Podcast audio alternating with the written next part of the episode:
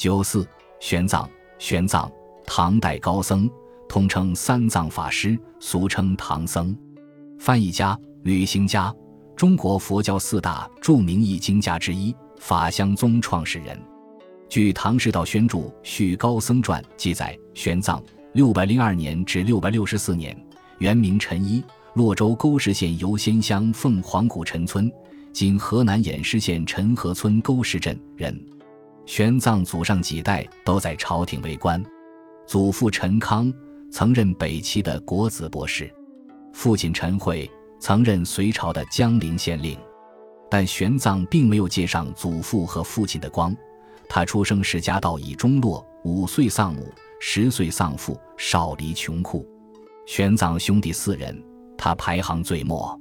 其二兄名陈素，早年出家，住洛阳净土寺。法名长杰，他精通佛法，又熟读老庄，是玄奘的佛教启蒙老师。玄奘十一岁时，二哥长杰将他带进净土寺同住，授以经理，旁兼巧论。玄奘技艺惊人，学习刻苦，很快就能背诵《维摩经》《法华经》等佛教经典。十三岁时，玄奘正式出家，二十一岁受具足戒。此间。他游学各地，参访名师，玉木大法，后达长安，驻庄严寺。有飞本望，西于剑阁，即达蜀都成都，受诸经论，一文不忘。唐高祖武德五年（六百二十二年），二十有一，为诸学府雄博沙门讲扬心论，不亏文相，而诵著无穷，实曰神人。后又遍游京、荆州。扬、扬州等州访诸道林，复还经年长安，广就诸藩，遍学书语，行作巡狩，数日博通，为后机会。他先后到过长安、成都、荆州、扬州，后来又回到了唐朝京都长安。期间诵读学习了《涅盘经》《摄大乘论》《杂毗昙心论》《俱舍论》等高经重论。玄奘虽然知识越来越多。见识越来越广，但他却越来越感到不足。他深深感到中土诸师在佛理上派别纷争，各执己见，而且各类佛典译文从错，注解纷呈，多不统一。他极想踏上西途，亲赴印度那烂陀寺以求真经，并取《十七地论》以示众矣。这个《十七地论》就是著名的《瑜伽师地论》。为印度佛教瑜伽行唯识学派及中国法相宗的根本论书，亦是玄奘西行取经法之最高目的。瑜伽师地以及瑜伽师修行所要经历的境界，十七地故亦称十七地论。为此，玄奘曾经向朝廷陈表，奏请到西方遵求以法，但未获允准。然而后来突然有了一个机会，这个机会让玄奘抓住了。唐太宗贞观三年（六百二十九年），京城长安发生饥荒，朝廷下令百姓可以自行求生。他从此踏上西行征程。玄奘从长安出发西行，在途中经兰州到凉州、姑臧，即昼伏夜行，至瓜州，在经玉门关，越过五峰，渡流沙，备尝艰苦，抵达伊吾、哈密，至高昌国，到达高昌王城。今新疆吐鲁番县境，受到高昌王屈文泰的礼遇，后经屈之，今新疆库车、灵山、耶木素尔岭、素叶城、加毕十国、奴赤建国，今中亚塔什干、萨莫建国，今撒马尔罕城之东，葱岭、铁门，到达霍罗国故地，今葱岭西、乌虎河南一带，南下经富赫国，今阿富汗北京巴尔赫。皆之国，今阿富汗加兹地方大雪山范衍那国，今阿富汗之巴米扬兼双罗国，今巴基斯坦白沙瓦及其毗连的阿富汗东部一带乌弗那国，巴基斯坦之斯瓦特地区，到达加什弥罗国，在此从僧称或作僧圣，学俱舍论、顺正理论及音名、声名等学，与毗须陀僧诃、净狮子、僧苏迦密多罗、如来有。婆苏密多罗是由苏利耶提婆、日天、陈那罗多、最胜救、等讨信指佛学，前后共两年。以后到哲迦国（今巴基斯坦旁遮普），从一老婆罗门学《经百论》《广百论》，到至那普底国（今印度北部之非罗兹波尔地方），从皮尼多波那婆调福光学对法论、显宗论，到哲烂达罗国（今印度北部贾朗达尔），从詹达罗伐摩越咒受重视分毗婆沙，到苏鲁秦那国。今印度北部罗塔克北，从舍那多学经部毗婆沙到莫迪卜罗国；今印度北部门达沃尔，从密多西那受辩争论随发智论，到曲女城；今印度恒河西岸之勒克，从类离耶西那学佛使毗婆沙日咒毗婆沙。唐太宗贞观七年（六百三十三年），底摩揭陀国的那烂陀寺受学于戒贤。那烂陀寺是当时印度最大的寺院，也是印度最高学府。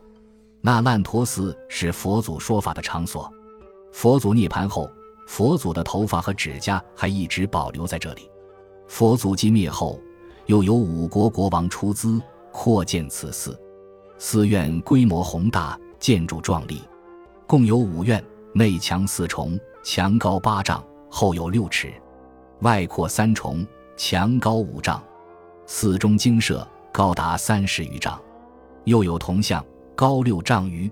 寺中常住僧侣四千余人，如果加上来往客居的僧侣，可达万余人。寺中僧人皆非等闲之辈，可以说个个都是佛教学者。寺规昭昭，该寺僧人必须学通古今，否则无法立足。寺中精通二十部经论的达一千之众。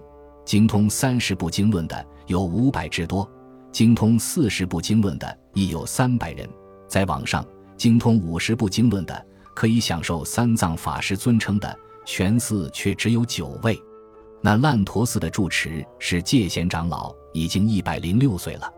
他是印度最著名的高僧，知识渊博，博闻强记。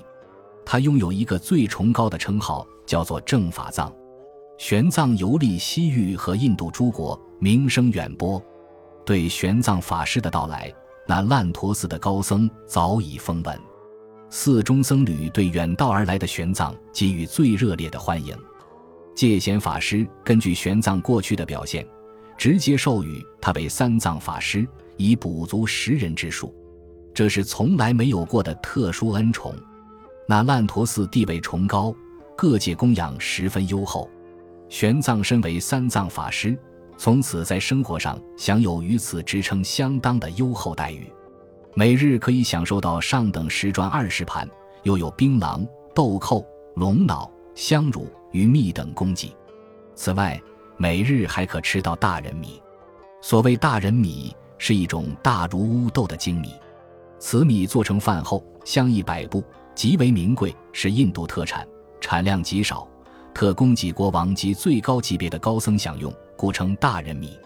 玄奘还有专门的侍从人员，净人四名，婆罗门一名，从人三十名。玄奘所享有的待遇仅次于正法藏戒贤。由此可见，印度各界对玄奘法师的人品学问的高度敬重。玄奘深知此行责任重大，不敢稍有懈怠。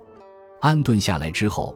即全身心地投入到了学习之中，戒贤倾其所学，亲自指导，悉心传授，设坛开讲高深的经典《瑜伽师地论》，因是高僧戒贤主讲，千载难逢，听众多达上千人。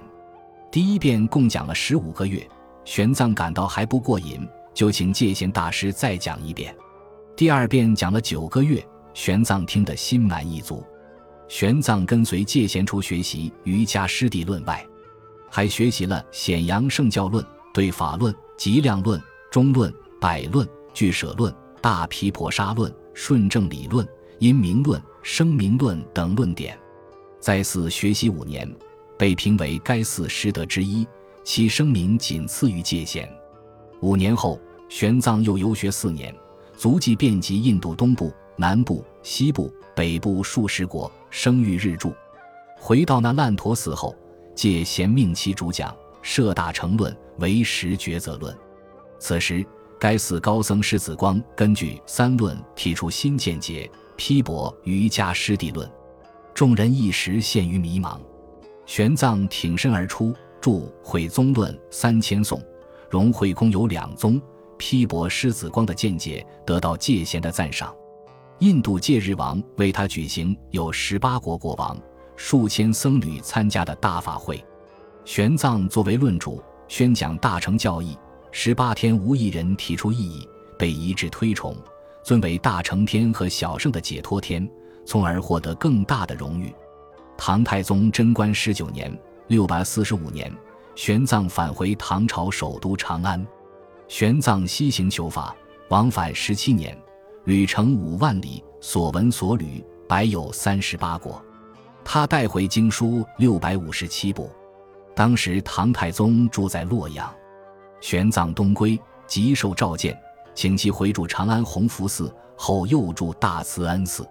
玄奘组织译经院，从贞观十九年开始，二十年间主要从事译经工作，共译出大小乘经论七十五部，一千三百三十五卷，主要有《大般若经》《大菩萨藏经》《解深密经》《称赞净土经》《瑜伽师地论》等。所译佛经概念准确。译文通顺，他还将《老子》和《大乘起信论》译为梵文，传入印度；又将《西行路途见闻》的传为《大唐西域记》十二卷，记述他西游亲身经历的一百一十个国家及传闻的二十八个国家的山川、地异、物产、习俗等。玄奘辗转五万里，用时十数年，到印度觅取真经，他的足迹遍布印度。影响远至日本、韩国，以至全世界。他的思想与精神，如今已是中国、亚洲乃至世界人民的共同财富。